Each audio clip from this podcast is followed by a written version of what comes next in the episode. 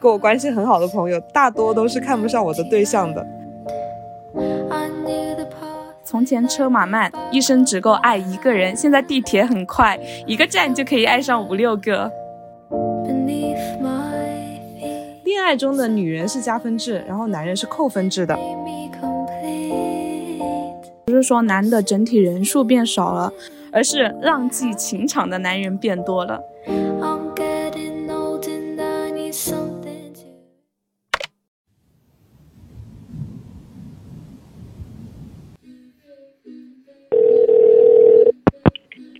在是停电时间。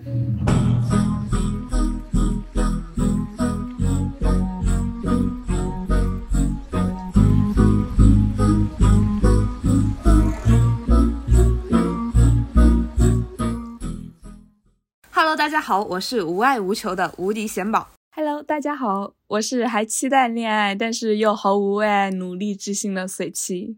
你这个介绍真的是妙啊！不是你说的吗？一句话诠释我现在对爱情的状态，就是一边期待，一边又在等着它从天而降，是不是很精辟？你就说膝盖中间的程度吧。嗯，然后上期节目我们聊到了彩礼嘛，就有一位听友的留言引起了我的注意。他的原话是：“爱情这种虚无的东西又怎么被保护？”这句话点破了爱情的特质，就是虚无，像合同、契约关系，还有约定俗成的法律法规去保护。但爱情是无形的呀，没有一个客体去承接，那我们应该要如何去界定它呢？对啊，像这句话，如果把它继续拆解的话，还隐藏了爱情的另一个特质，就是难以维系。因为生活是鸡零狗碎，柴米油盐酱醋茶，所以童话故事的结局往往只停留在王子公主幸福美满的生活在一起，很难去描绘后续生活。所以前面说期待也不太准确吧？我觉得我自己更像是一边对爱情抱有好奇，一边又不太相信爱情真的会降临在我自己身上，它太需要运气了。可能谈恋爱还简单一点，但遇上真正的爱情就需要一点运气了。哎，那就不是一点运气了。是的，那个薛兆丰教授在《奇葩说》里面有一段很精彩的红豆绿豆说，从经济学的角度来看，如果这个世界上有两个人是彼此的唯一的话，那么他们这一辈子都不会见面。碰上那个跟你山盟海誓、约定终身的那个人，并不是找到了那颗专属于你的红豆啊，可能只是时间到了，差不多就行了的绿豆。我并不否认爱情的存在，但就像 J J 林俊杰歌词里面唱的：“我们的爱像星辰。”没人到过，谁能评论？对，至少我这还没有到过。笑死，我也没到过。上学期我的导师开了一门课叫《现代社会论》，花了两周，围绕两本社会学著作来探讨现代爱情，一本叫《爱为什么痛》，另外一本叫《作为激情的爱情》。写完论文后，我的时间宽裕下来了，就把《爱为什么痛》翻出来看了一遍，真的有种相见恨晚的感觉，所以马上推荐给了贤宝。但这本书简直就是我的互联网嘴替，我一边看一边就不断的带入自己啊，然后我身边朋友的经历，当然最生动的还是要数随妻的经历。虽然不愿意承认哦，我自己看的时候也带入了我自己，还有小红书那种很多为情所困的姐妹的事例，好像都能在这本听上去非主流，但是内容充满了恋爱中的真理的书里面看到。所以今天呢，我们主要还是会以《爱为什么痛》这本书的作者论点展开关于爱情的探讨。如果大家感兴趣的话，下次有时间我们再讲另外一本。嗯，然后我们这期播客主要提炼了书中阐述的三个板块。爱情为什么如此美好？爱情为什么会痛？以及影视剧作品中的爱情观。原作的框架是很缜密的，想看原作者他的完整论点，请大家去找原著书本来看。看完以后，也欢迎大家在评论区跟我们一起讨论哦。第一趴我们讲爱情的美好，其实就我个人而言，这也是我很好奇的问题，因为我因为我没有谈过恋爱，但是有过一段不那么美好的暧昧经历，从身边朋友身上也没有看到过爱情美好的样子，相反，往往吐槽和鸡飞狗跳更多，所以我一直都很疑惑。贤宝说恋爱过程还是很美好的，美好在哪里？没感受过，也想象不到。我觉得吧，只剩吐槽和鸡飞狗跳的感觉，可能是因为你在恋爱初期的甜蜜阶段，那两个人是会自成结界的，外界就算是有风霜刀剑都戳不进来。但是，但凡到了跟朋友去对话的阶段，大部分的时候是两个人之间开始有了一些缝隙，那么这不就是滤镜掉完，只剩吐槽了？所以我的朋友们。跟我关系很好的朋友，大多都是看不上我的对象的。提到的都会说，那个长相一般、性格又坏、处处让你伤心的这样一个人，你当时是怎么看上的啊？哎，你别说，当时你大学谈恋爱的时候，我也很费解，我想不通你是怎么看上他的。就是对方哪怕有一些无理的细节，但是到你这里，你会觉得很可爱。嗯，可能就是那个恋爱中的人会有一些小盲目吧。哎，不是说看不到他们身上的小缺点，只是觉得那些小缺点他才真实啊，反而体现了他的魅力和可爱。对，我现在想，其实也挺费解的。然后这本书里面最能够引起我共鸣的观点就是，他爱情的美好在于恋爱的假象。这个假象就是恋爱中的人们会虚构自己的那个恋爱对象，也就是我们常说的情人眼里出西施，而且不仅会美化对象，还会美化自己哦。然后通过那种谈恋爱粉红泡泡的氛围和对你我之间的高关注度来提升自我的价值感。初恋的滤镜可能会更重一些吧，所以现在回头去看。记忆还会进行进一步的包装，所以还是保留了一些美好的记忆碎片的，这个还是有的。嗯嗯，也是这么一说，我倒是可以理解一点点。就像说恋爱的时候觉得他身上发光，后来才明白那是自己眼里的光，对吧？嗯，是的。我觉得大部分的时候我都很享受一个人的状态，但是偶尔看影视文学作品的话，其实也会萌生出一些向往。恋爱美好的地方，其实我影视文学作品已经外化出了什么小鹿乱撞啊、头脑炸烟花这种意象，包括也会有一些很浪漫的表征，就像韩剧里的初雪和炸鸡啤酒。一度也很受追捧，反而形成了一种模式化的仪式感。其实我最近还重温了一遍《你是我的荣耀》，看着帅哥美女贴贴，确实也会觉得很甜蜜，还是会让人有想要谈恋爱的冲动啊！你还别说，我这个也不否认，有时候磕 CP 比自己谈恋爱还快乐。为什么要谈恋爱？磕 CP 那么快乐，是吧？对啊，看别人谈恋爱也很开心啊。那除此之外，我再补充一个点吧。爱情之所以美好，还有一个原因就是，爱情是一对一的感情，它是具有一个排他性的，对恋人对情感的需求和浓度都有别于其他的感情。爱情是认同感一个非常核心的环节，也是加强自己价值感的一个出口。嗯，我们刚刚也说过，甚至对于一些非常看重于爱情这种情感的人来说，它是唯一的核心环节。你越需要恋爱，你越沉浸它，你就反而能够获得更加极致的恋爱体验，就相当于普通人看场 3D 嘛。那你看的是 IMAX 宽屏，但是怎么说呢？你有没有觉得很难碰到双方都很沉静的情况？人真的很奇怪，很容易被不爱自己的人 吸引，不分男女。是的，这个是，而且往往女生更沉静、更需要一段感情的情况相对普遍，因为男人很容易转移目标。之所以存在这种差异，用作者的原话来说，在成长的过程中，男孩们学会分离，而女孩们学会维系。对，所以爱情一开始总是甜的，但到了后面就容易变质，往往还没怎么尝到爱情的甜呢，就去吃爱情的苦了。所以爱情为什么会痛苦呢？全书最精华的部分就来了，这才是适合我的怕，这我就有发言权了。我们来，你说吧。我我们常看到的一个说法是这样子的，在大多数婚姻当中，往往是男性被女性照顾。也有研究表明，男性在婚姻中受益是多过女性的。按道理来说，男的应该会比女的更热衷于结婚才对啊，是吧？但是。在戈夫曼和戈德沙伊德的研究证证实说，在婚姻认知层面上，男性确实会比女性更倾向于认为婚姻生活更吸引人，也更圆满。反而在现实层面当中，又往往是男性比女性更不愿意进入婚姻，去建立一段严肃认真的关系。作者把这种现象命名为承诺恐惧症。但是这种矛盾性的现象该怎么去解释呢？我想到了贝克尔的婚姻市场理论。贝克尔认为，人作为理性的个体都是有偏好性的，会去比较成本跟效益。比如，女性就业率更高的话，会使他们的结婚意愿降低。同时，在婚姻市场里面，人们都会先对自己的条件进行一个评估，然后尽可能在能够跟自己相匹配的范围内去找一个条件最好的伴侣。但问题就在于，照这么说的话，女性就业率提高了，自身条件也越来越好了，不是应该对伴侣的选择更严格挑剔？才对吗？如果遇到条件不如自己的男生追求自己，也应该很轻易就拒绝掉才对。为什么反而是女生对承诺就是更看重，更少产生犹豫？这个点其实挺妙的。我在看的时候还想到，经常有人感到疑惑，说为什么美女的男朋友总是很普通，甚至有点丑？再延伸一下的话，为什么男的只要有一点资源，无论多大年龄都能找到二十出头的小姑娘，而女生无论多优秀，只要过了三十岁就不得不向下兼容？啊，美女配丑男这个现象确实是很普遍诶，在大城市尤为明显哦。我之前看到过一个关于这个现象的一个解读吧，他是说女生心智的发育年龄普遍要比同年龄的男生更成熟。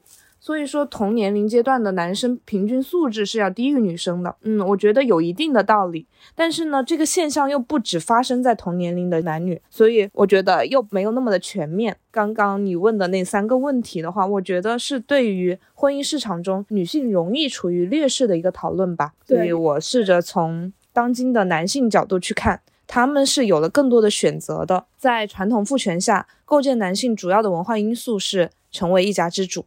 他就可以管辖子女、女人、仆人和土地。换句话来说，他结婚成为家长就可以达成一种身份构建，获得社会的普遍认同。但是现在一家之主的权威正在被解构，成功男人的构建就可以通过进取、独立和经济资本达成。迫于社会上通过生育去成家的这个压力就少了，他的成家欲望随之就降低。但是女性的选择并没有发生改变。无论是过去还是现在，女性渴望婚姻的一个出发点就在于生育需求，而不是对男性有天然的取向哦。从历史上看，女性身处在双重隔离之下，第一重隔离是被隔离在低收入工作中，第二重隔离是被隔离在只能作为性和性别色彩浓厚的行动者。在这双重隔离之下，让依附男性走向婚姻成为获得社会生存和地位的一个关键要素，比如说。古代官场就几乎是男性的秀场。举个《梦华录》里女性角色孙三娘，她就是把自己凤冠霞帔的心愿寄托在丈夫或者儿子身上，希望他们科举加封。然而现在来说，女性的双重隔离依然不可以忽视。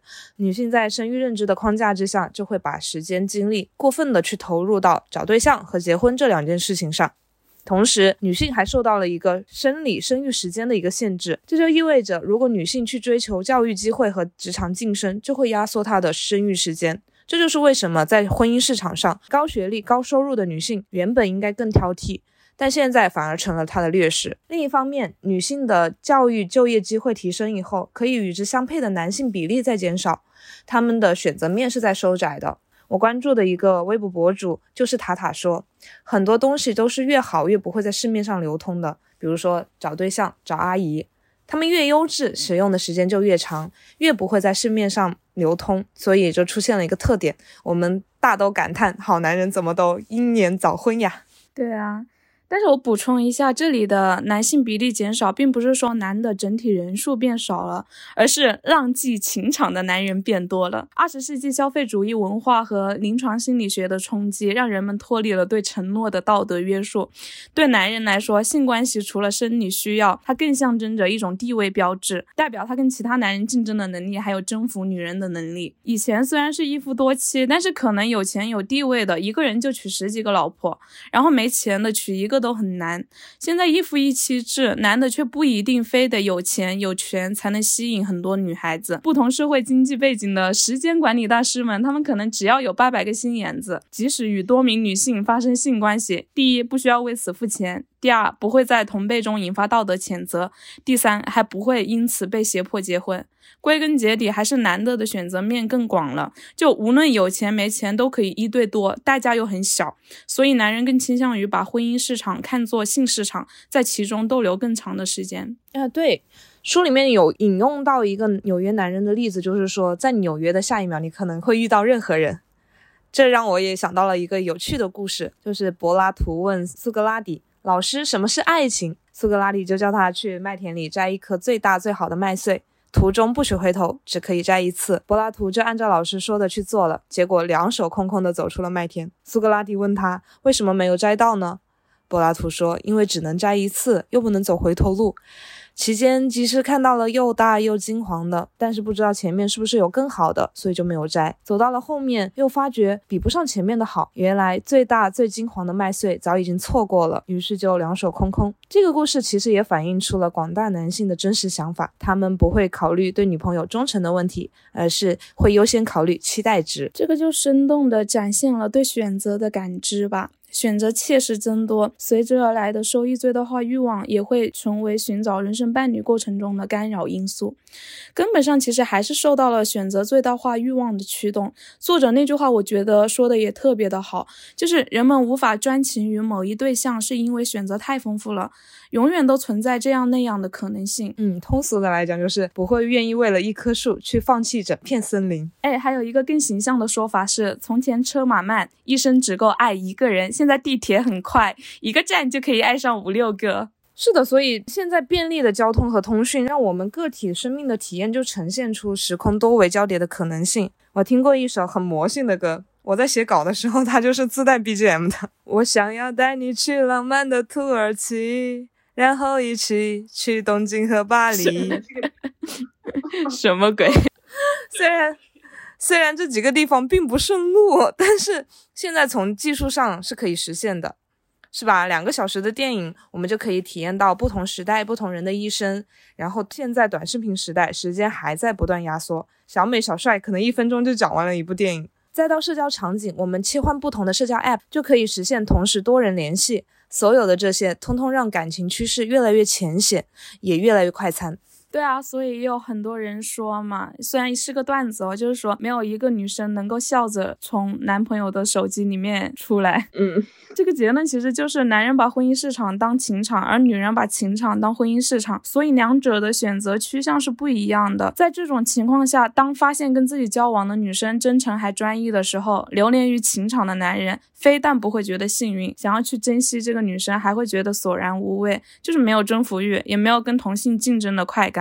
进而去逃避承诺。当然哦，道德感更强的男生会愿意得而惜之，认定一个人就不会轻易变心，所以也才会有我们说的英年早婚嘛。这就回到一开始随期就讲到的，人容易被不爱自己的人吸引嘛，就是那种男人不坏，女人不爱。我们要怎么去第一眼识别他是道德标准高还是道德标准差的呢？所以说这个难题就在这儿。我再延伸一下吧，还有一种说法就是，恋爱中的女人是加分制，然后男人是扣分制的。然后他说的是，大部分恋爱关系开始的时候，是男生去锚定一个对象，付出时间和诚意去追逐，然后女生一开始可能对这个男生并不十分满意，但随着感情的深入，会不断的给他加分。但男生激情和新鲜感褪去以后，就会开始计算每一笔的付出，默默的给女生扣分。结合承诺恐惧症。我自己亲身的经历上面也是可以对应上的。我记得就是在跟对象说，我好像越来越喜欢他了以后，他的态度就与之前截然不同了。可能觉得我无聊了吧？这不就巧了吗？我也是在一次跟暧昧对象说我好想你之后，人家直接玩起了消失，整的跟就想你好像是开启了什么魔法口令一样。但是不一样的地方在于，我对他不是加分制，除了第一次见面跟第一次约会，当时确实对对方抱有好感外，就在那之后的交流也好，见面也好，真的都不过如此。包括最后一次见面分开的时候，我反而松了一口气。但我记得当时你因为这段关系其实内耗了蛮久，诶，也。伤心了蛮久，对对对，当时陷入了一个自我怀疑的怪圈，我属于那种后续上头。就是当我们两个没有再见面，然后他开始若即若离之后，我反而开始去怀疑是不是自己的原因，我是不是因为我太不表达了，表现的对他太不感兴趣了，所以人家冷却下来了，所以我就会去学着去表达。但是当我跟他说出，比如说想你之后，对方就开始潜水玩消失了，然后我又会开始怀疑说是不是我给到对方压力了呀，然后又开始从自己身上找原因，反而是在这样一个自我拉扯的过程当中，情绪被吊起来了，才会在之后把所有的情感啊，时间精力都花费在这个人身上。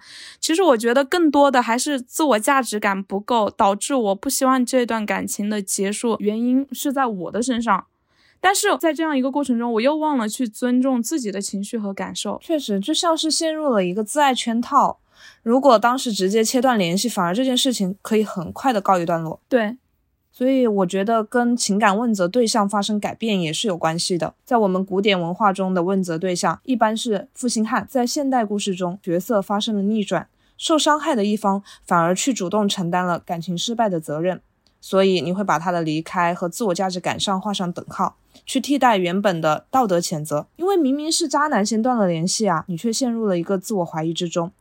包括很多的女生可能也会觉得他不爱我一定是我的问题，或者是一定有我的问题吧。但这些其实都有点类似于受害者有罪论，嗯，有道理，是吧？另外一方面，书里还提到了心理咨询的引导，包括现在很多女生喜欢寻求一些星座、塔罗、占卜的指引，其实都会嗯不经意间产生两种负面的效果。第一种就是引导女性去自省，认为选择这样的伴侣其实是因为自身的某种缺失。比如说缺爱，然后去主动包揽情感中的所有过失。第二种，即便你明确的过失方是渣男，也会去挖掘他过往经历，去为现在开脱，就会觉得对方之所以伤害自己，是因为他曾经受到过创伤。没错，其实这一段感情经历之后，我也反省了很多。然后我的一个收获也是，像自爱圈套，它其实也是一种所谓的情感主宰。对女生的一种隐形的 PUA 吧。如果女生因为对方的冷淡和逃避没有安全感，变得患得患失，为了维系这段感情，就会主动的让渡话语权，更进一步会自我怀疑，方便男方在抽身的时候把感情失败的责任推到女方身上来。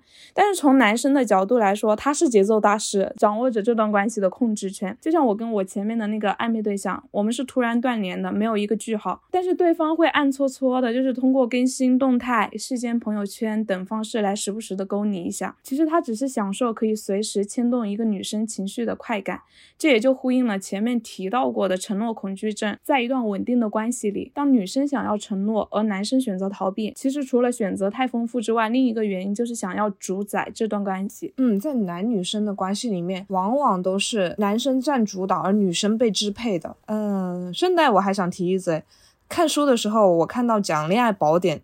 就觉得他简直就是给那种给女生 N 条恋爱忠告、恋爱建议的祖师爷了。我也很想讲这个，然后我一讲出来，可能大家就耳熟能详了。比如说，不要盯着男人看，不要太健谈，不要主动跟他打电话，注意回消息的频次，每次要由你先结束约会。如果他在生日或者情人节没有为你买礼物的话，就停止跟他约会。这是所谓的恋爱宝典。哇，看到这里的时候，我真的也很想吐槽，这种所谓的恋爱宝典，本质上还是一种南宁啊。对，而且它这种东西能够流行起来的原因，就是也是有它一定的道理的。它是通过呼吁女生矜持，然后去制造一种表象的稀缺性，去达到一种目的。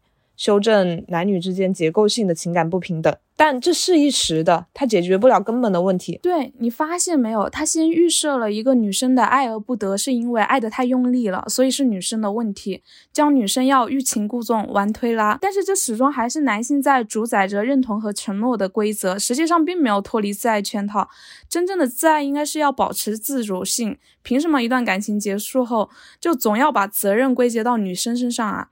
然后让女生去做出策略性的改变。如果女生精神上足够独立清醒，不依赖伴侣的话，就说这个女生没情趣，太端着了。但是如果女生很乐于付出，情感充沛，又说她太恋爱脑了，太卑微了。总之不是怪女生爱的太少。就是怪女生爱的太多，我的观点跟这个作者是一模一样的，就是女生反而应该更加去坚持一个高道德要求，你不按她的规则来，形势才有可能发生改变。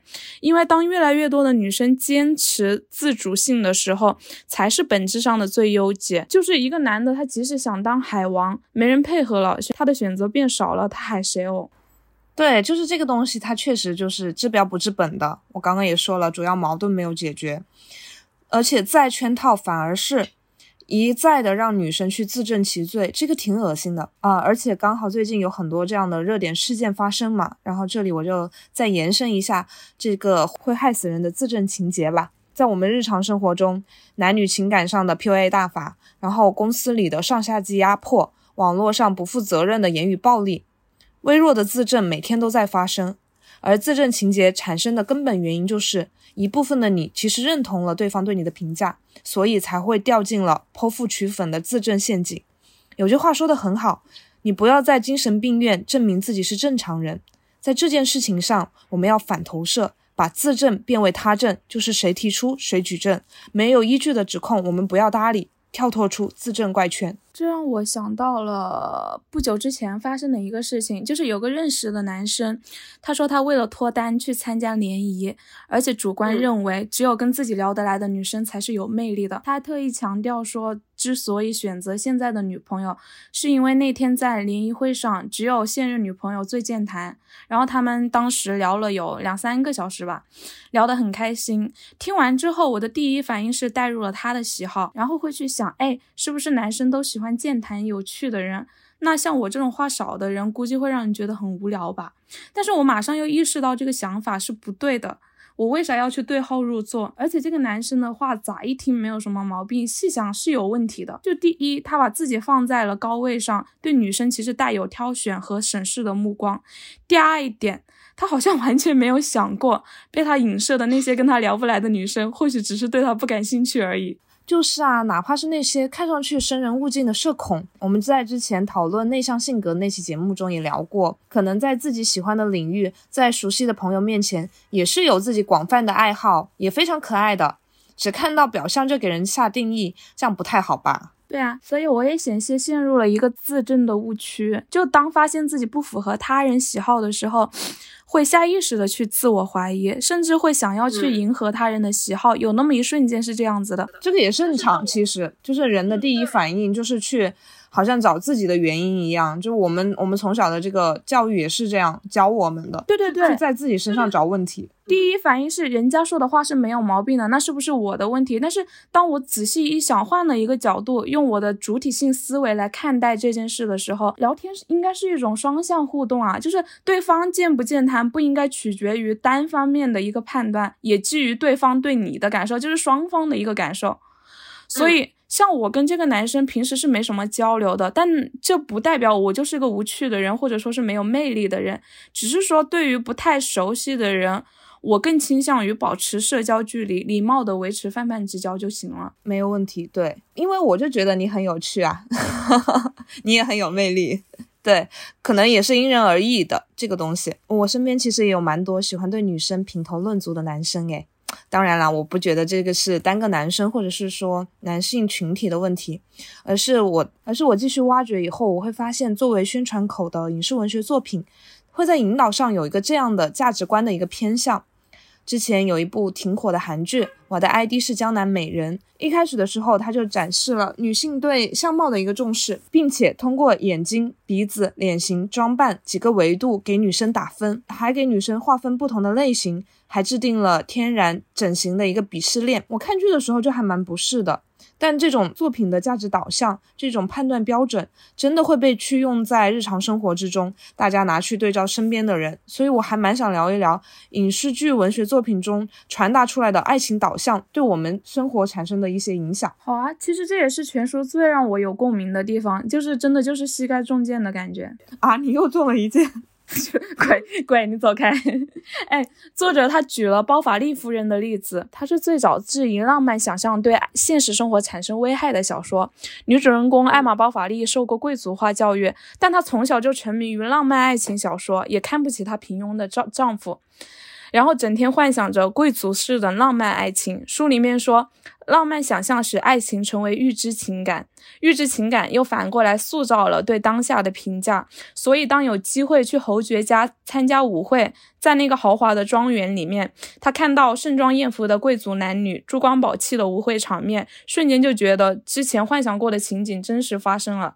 这一刻，在艾玛看来，真实和虚幻发生了交叉重叠，所以他不惜两度偷情去追求自己幻想中的幸福。结果后来不仅被骗，而且负债累累。服毒自尽，这让我想到了我自己。我初中的时候开始接触言情小说，对于爱情的所有想象，可以说都是来自于小说中男女主角互动，像那种破镜重圆、相爱相杀、霸道总裁爱上我这些梗都烂熟于心。所以，当在咖啡馆看到一个戴眼镜的高个子少年，安安静静的谈吐温和，感觉像梦想中的场景出现了，就很容易对他产生了好感。后来暧昧阶段，这个男生开始疏离，我的脑海里面又不自觉地构建了一个追妻火葬场的剧本。嗯，送给他是吧？对。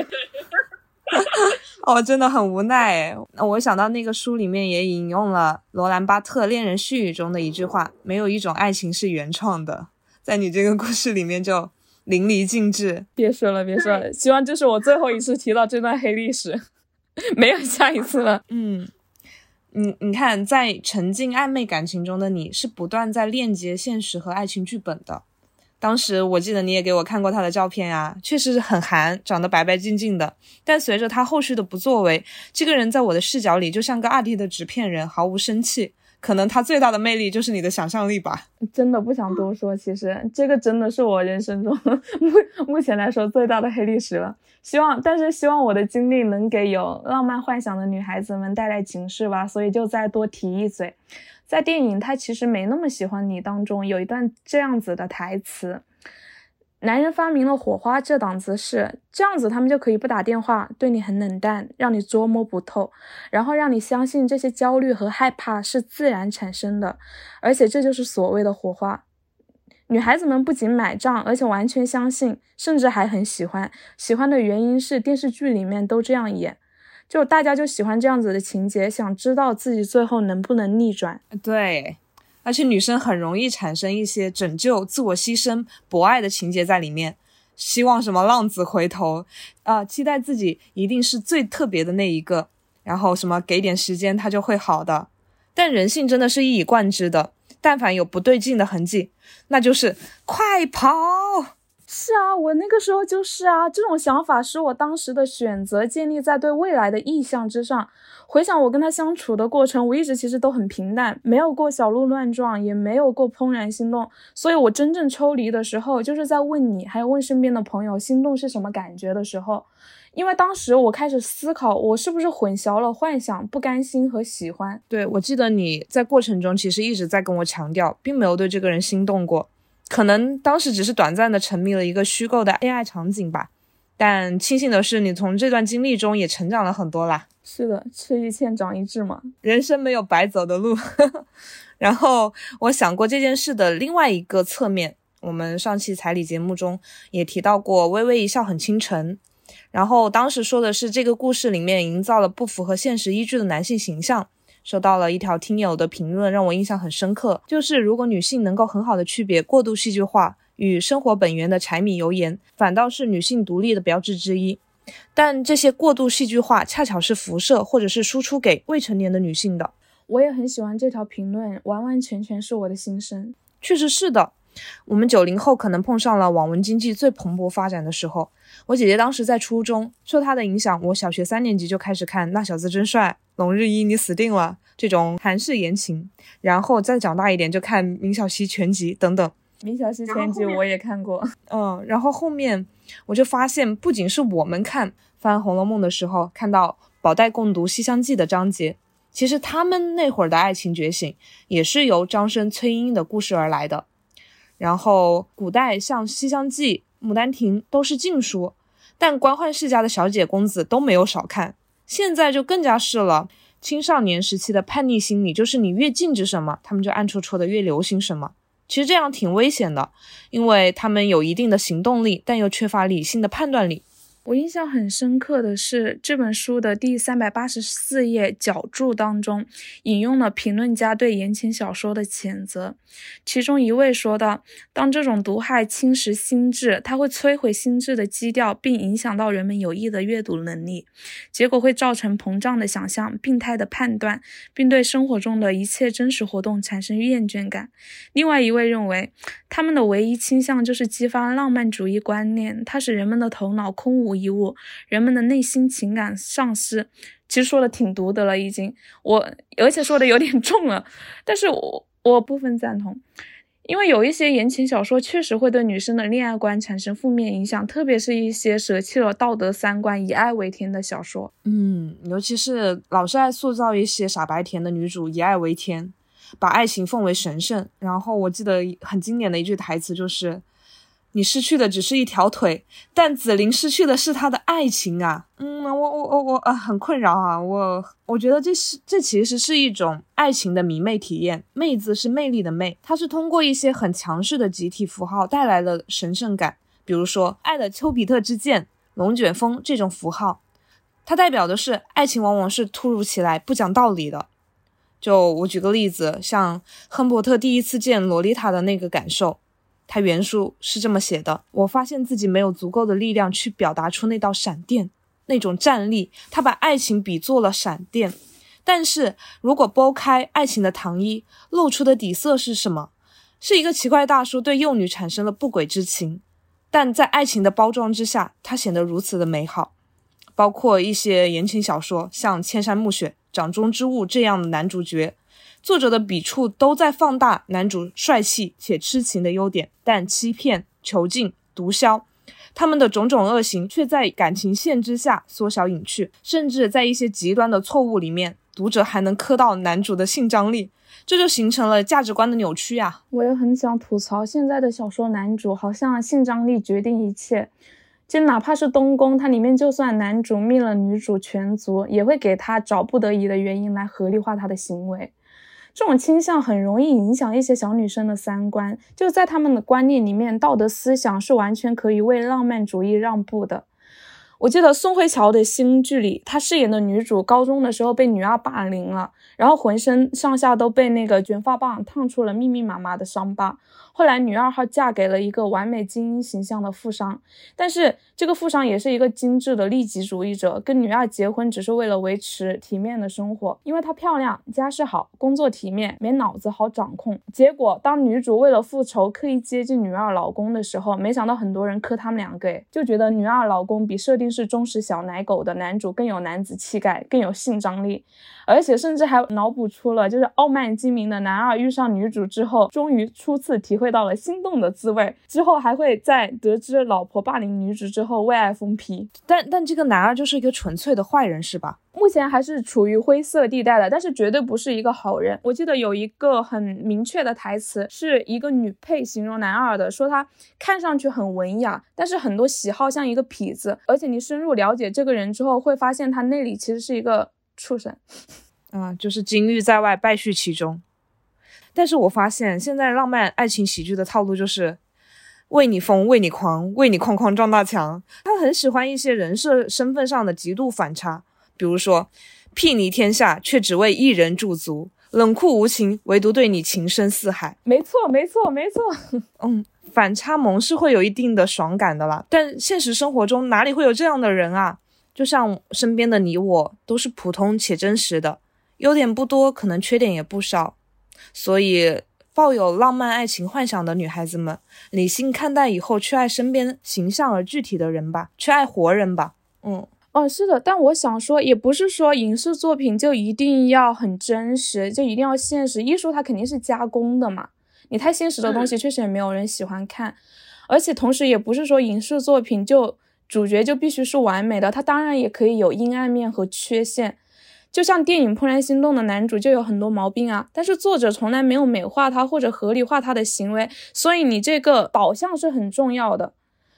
相反，像这部电影竹子是成长，女主爸爸他教会了女主说，你看人要看整体，特别是对喜欢的人要摘下滤镜去审视他的品性，这就使得看完电影的观众既感受到了浪漫，同时还收获了美好的爱情观。包括我想说，就是电影也好，就是电视剧、小说也好，夸张也是可以的，但是重点我们评判一个作品好不好，有没有价值是。观众跟读者看完之后会产生一个什么样的影响？对啊，我刚刚也只是针对于那种人设身份上极度反转的那种，因为我前面说过，人性是一以贯之的，所以不太会形成那么大的区别。我的点在于，你睥睨天下，那人一定是冷酷无情的，没有说什么有这样的反转，然后你是独特的那一个。我批判的是这一种情感。对。我懂，我跟你的点是一样的，所以我也想说，像刚刚我们提到的那些极端人设的，它的危害性在于它过于放大了爱情的力量，就是这个人他的本质上他是冷酷无情的，他甚至是残酷的，或者说他曾经有过犯罪行为，但是他可以为了爱情去改变。相信我，爱情没有这么大的力量，爱情是做不到的。对，像像霸道总裁里面用真心可以解决一切问题，最终还是要回归现实的。而且大学时候你推荐给我的电影《阳光姐妹淘》和韩剧《请回答一九八八》，我就非常喜欢。我从中看到了主角们的成长，人与人之间的温情，反而爱情只是他们青春故事里面的一个小小片段。对，他没有过于的刻意的去放大爱情的力量。创作本来就是一场内心剖析吧，会自带作者画像。就像我以前也很爱看这种言情小说，包括我自己也写过。在我亲身创作的过程当中，就是在小说中投射了我理想的恋爱场景。这也就意味着过往受到的爱情故事的熏陶，经过加工之后，它又传达给了其他的女孩子。嗯，我刚刚也有提到，我最近不是还重温了那个《你是我的荣耀》吗？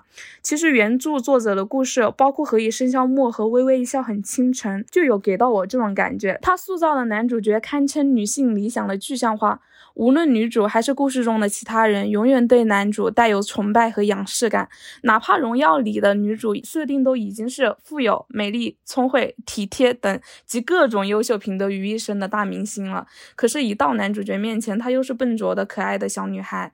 还有一个令我不那么舒适的点是，在男主和其他女性角色之间，隐隐透出了一种上下位感。就举例来说，我记得很清楚，《荣耀》里有一个片段是男主在跟一位男同事散步，然后他的同事想给他介绍女朋友，男主说：“哎，不用了，我最近认识了一个姑娘，挺机灵的，有点皮儿，然后也很听话。”哎，屏幕前的我听到这句话的时候就觉得，嗯，为啥要用听话来形容自己喜欢的姑娘？这是一种赞美吗？听话就意味着顺从吧，然后可能顺从是他们比较喜欢的。反正我听到的时候，我觉得是不那么舒服的。这个字就是我的第一感受，而且紧接着，同事得知男女主是高中同学之后，就问他：“高中同学咋现在才谈？”男主回答说：“大概我以前判断力不行。”我又 虎躯一震，就是高中时女主跟女二同时喜欢男主，男主认为家境优渥的女主是个娇滴滴的小公主，不如女二独立，所以选择了女二。他这个意思就是说自己选错了人呗，因为后来他从事科研，女二嫌他薪水低，提出了分手。我当然不否认女二这个选择是现实的，你也可以表达错过女主的遗憾，但我觉得完全没有必要去否定掉跟女二的感情啊，毕竟人家也真心喜欢过你。这是一种对女二的不尊重，而且一味的将男主奉上神坛，通过这种才艺捧艺来突出男女主感情之间的那种崇高感，这样的导向可能会在无形之中产生一些超出作者意图之外的不良效应。嗯，我记得《何以笙箫默》里面其实也是，就是有人问学生时期何以琛为什么会跟赵默笙交往，他说那时候眼光不好，喜欢了就喜欢了，没有办法，就是男女主的那个上下位是非常明显的。当然了，我们也不是说抱以一个完全批判的角度。我觉得慕强的心态是非常正常的。是的，而且我想说的是，只是说我们看的过程中需要有自己独立的思考和判断。这些故事甜的地方，当然我也觉得很甜。是的，谁不爱看帅哥美女谈恋爱啊？何况真正的爱也是在尊重和欣赏中生长出来的。我们要警惕的只是，如果因为这些常见的剧情和人物设定，女生却很容易形成精英崇拜、学历崇拜，甚至具体到奢侈品 logo 之类的符号性崇拜。借用女生的这种心理去伪装、去骗钱骗色的男生也不少。更严重一些的，像 PUA 课程里面就有教形象包装，还教男性拟造一个悲惨的故事。来激起女性的代入感。我曾经也很喜欢看言情小说、偶像剧，到现在也会在空闲时间看看不烧脑的小甜剧。但界限真的就是会区分生活以及艺术加工的部分的，还是要理性的去看待。你说到学历崇拜，我又想到一句很精辟的网络名言，就是说名校筛选的是学渣，而不是人渣。所以，宝子们，偶像剧和言情小说可以看，但是该坚守的认知和价值观，以及独立理性的判断力也很重要，可以防止我们去踩坑。嗯，但是我觉得好的一面也还是有的。随着东八区的先生们被吐槽油腻，二喜爆火的 sketch 喜剧《少爷和我》解构了霸总文学，我明显有感觉到观众的审美趋势在越来越高。之后也不是说你向我们投喂什么我们就吃什么。然后，作为一个互联网的运营人，还想说，在这个大数据采集、信息越来越公开透明的时代，每一个对好作品的观看，我们取的就是那个页面的停留时间嘛。然后，包括像一些点赞、分享，都在为我们未来能看到的世界做出选择。所以，大家如果喜欢本期播客，也请订阅、订阅时间，多多转发、转发、转发。提前感谢大家的支持。哇，你这个广告打得太顺溜了，一点都不违和，那不得软性植入一下？给你点个赞，悄悄的。好，我们也讲完了。就是最后再问一个灵魂拷问吧。看完这本书以后，你的爱情观有发生改变吗？还期待爱情吗？我没有发生改变，诶，反而更坚定了。我的爱情观就是，爱情不是刚需品，离开它，失去它，我们照样能活得千姿百态。爱情之于我们的人生，更像是锦上添花。如果你原本生活就有良好的秩序，那么好的爱情或者是两性关系会让人变得更快乐。我也鼓励大家去丰富自己的人生体验。如果像我这样本身还挣扎在生活生存线上下，想要通过依靠一段爱情关系来雪中送炭，怕也是很难的。所以暂时就不把它当做我的人生必选项，但也不排除哪一天会发生改变。毕竟人生路还长嘛。我懂。我的想法其实跟你挺接近的，差不多也是这种感觉，所以我不期待爱情，但是我还是期待恋爱的。就像《纽约时报》现代爱情专栏作家玛格丽特写的，有时候我不喜欢男人，甚至惧怕他们，很多时候我觉得他们乏味透了，大概是因为我还没体验过吧。我觉得人类各种情感来这世上一遭，还是需要去体验的。但爱情它是一个很玄学的东西，它或许存在。但它又不会跟随我的意志去发生，不是我想有就一定会有的。一开始我们也说过，收获爱情的概率太低了，而人生重在体验。虽然说收获爱情的概率很低，但是总有人会遇上的。我也希望那个人会是你吧。那期待我们下次再聊爱情相关的话题的时候，你会有更多的体验跟我们分享哦。我也想啊，但是。之前不是有人说吗？你确实有一个独一无二的灵魂伴侣，但你永远都不会遇见他，因为你们两个在不爱出门这件事情上也高度的一致。嗯，那这样的话，我们就在线为随妻征友，有意愿在首尔的适龄男性或者认识适龄男性的朋友，请联系停电时间官方邮箱，千里姻缘一线牵，请大家珍惜这段缘。什什什么鬼啊？走开，说正经的好吗？最后。很正经呀，乖，我等一下不会讲了，让我来收尾了。最后，就像作者在结论中写的。尽管本书试图充分解析男性的逃避和他们建立强烈情感纽带的种种困难，但这既不是要反驳“好男人都去哪了”之类的文化哀叹，也不是要控诉性自由本身。本书试图理解的是造成男性情感逃避的种种社会力量。同理，我们录这期节目的初衷也不是说想要控诉世界上只有渣男没有好男人，而是想给女孩子们避避坑。在看这本书的时候，我脑海中真的总是浮现出。小红书刷到过的一些姐妹被渣啊、被伤啊，甚至因此陷入自责和内耗的经历，所以我们想通过这样的传达方式，让更多的人了解这种情况是为什么，使男性主宰女性性情感成为可能的那些社会条件又是什么？希望曾经遇到过类似情况的姐妹千万不要自我怀疑，或者说，假如以后遇到类似的情况，可以及时识别，抽身而退。当然哦，遇不到最好。嗯。我们也希望每个女孩都能找到自己的主体性，勇敢的去拥抱自己爱的人。对了，不要忘记我们还有一本书，本期播放量破一万，我们就立刻制作第二集爱情主题。大家有任何意见都可以在评论区留言，也可以通过邮箱给我们传递远方的信件。大家也可以前往爱发电和同名公众号为我们发电打 call 哦。公众号随播客更新会出本期讨论话题的衍生文章，也会有更多节目制作背后选题内容和讨论，还有停电时间播客推荐的电子书和学习资料分享，敬请关注。订阅我们，订阅我们，订阅我们。